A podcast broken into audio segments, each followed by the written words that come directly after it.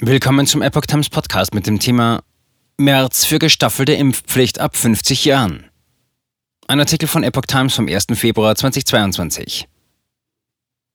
CDU-Chef Friedrich Merz plädiert für eine gestaffelte Impfpflicht ab 50 Jahren, die nur für eine mögliche nächste Welle gelten soll. Eine solche Regel müsse dann bei Bedarf mit einem weiteren Bundestagsbeschluss scharf gestellt werden, sagte er dem Fernsehsender Welt.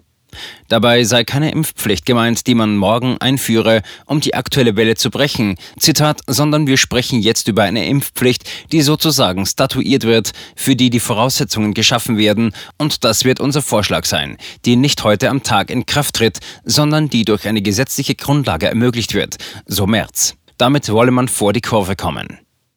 Diese Impfpflicht wolle man dann durch einen neuen Bundestagsbeschluss auslösen und sie nicht heute schreiben, sondern alle Voraussetzungen zu schaffen, um zu sagen, also die über 50-Jährigen, die über 60-Jährigen, die über 70-Jährigen haben jetzt in dieser Lage, in der wir vielleicht im August, September, Oktober sind, eine Verpflichtung, sich impfen zu lassen, so der Christdemokrat. Er glaube, das sei der beste Weg, auch aus diesem Dilemma herauszukommen.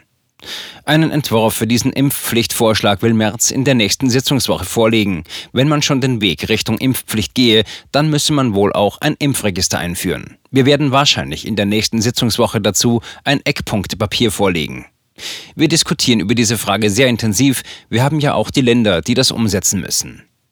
In den Ländern gäbe es eine weit verbreitete Auffassung, es zu machen, und die teile er weitgehend. Aber nochmal, wir alle stellen die Frage, wie wird das dann auch umgesetzt? Wie wird das dann auch möglicherweise sanktioniert? Was machen wir mit denen, die sich einer allgemeinen Impfpflicht entziehen?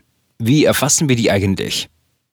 Man habe in Deutschland Einwohnermeldeämter bei den Kommunen, man habe kein zentrales Melderegister und sei weit entfernt von einem zentralen Impfregister. Die anderen Länder, die das machen oder die das erwägen, es sind ja gar nicht so viele, haben wenigstens die datenschutzrechtlichen Möglichkeiten geschaffen, zum Beispiel Impfregister oder auf die Einwohnermeldeämter zurückzugreifen. Das können wir bisher in Deutschland nicht. Wollen wir das? Meine Antwort ist, ja, wenn wir in die Richtung einer allgemeinen Impfpflicht gehen würden, dann müssten wir wahrscheinlich auch diese Voraussetzungen schaffen, so der CDU-Vorsitzende.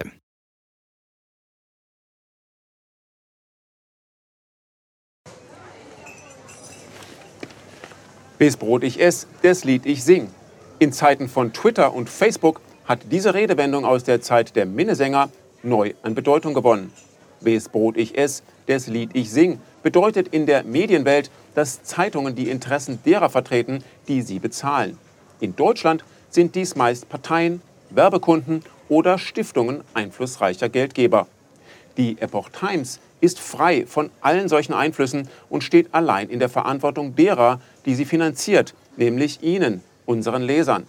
Die Epoch Times bietet Ihnen einen investigativen Journalismus, der Tatsachen aufdeckt und sich nicht von einer Agenda oder politischen Korrektheit einschränken lässt.